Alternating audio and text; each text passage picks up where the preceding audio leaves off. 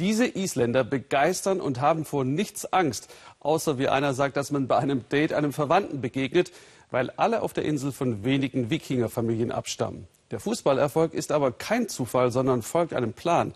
Nur eins hatten sie nicht bedacht, verrät Klaas Oliver Richter.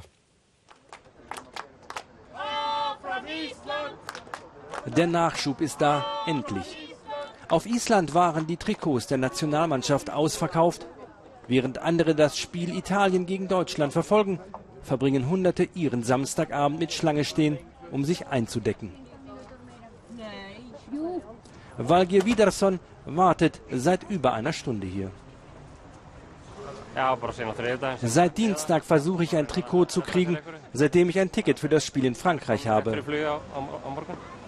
500 Stück haben sie heute bekommen, ein Vielfaches könnten sie verkaufen. Auf Island entdecken derzeit fast alle ihre Liebe zur Nationalmannschaft nach dem Sieg gegen England.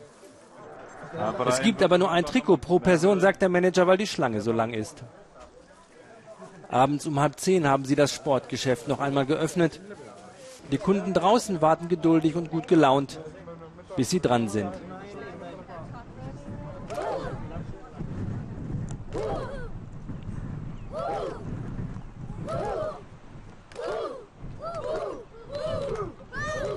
Auch in Olafsvik feuern sie das Team an.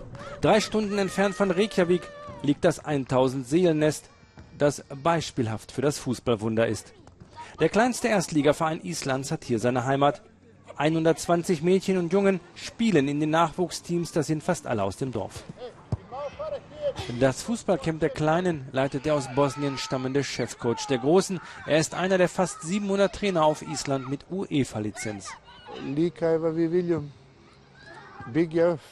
Wenn man den Fußball auf Island entwickeln will, ist es wichtig, möglichst früh viele der Kinder zu begeistern. Und dann wird das für sie eine Art Lifestyle, wenn sie älter werden. Außerhalb des Vereins gibt es allerdings auch nicht so viel zu erleben für den Nachwuchs in diesem abgelegenen Flecken. Die Familien leisten viel freiwillige Arbeit rund um den Sportplatz und die lokalen Fischereibetriebe unterstützen als Sponsoren. Das Ergebnis kann sich sehen lassen.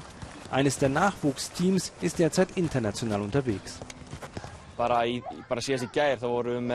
Erst gestern haben unsere unter Zwölfjährigen bei einem Turnier in Barcelona gewonnen. Gegen zwei katalanische Teams und eine Mannschaft aus Israel. Unser Torwart wurde zum besten Spieler des Turniers gewählt.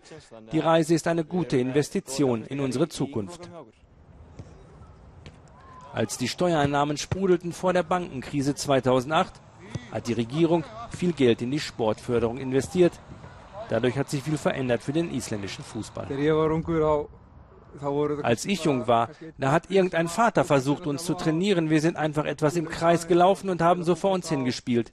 Jetzt sind die Trainingseinheiten sehr viel professioneller und auch angemessener für die Kinder.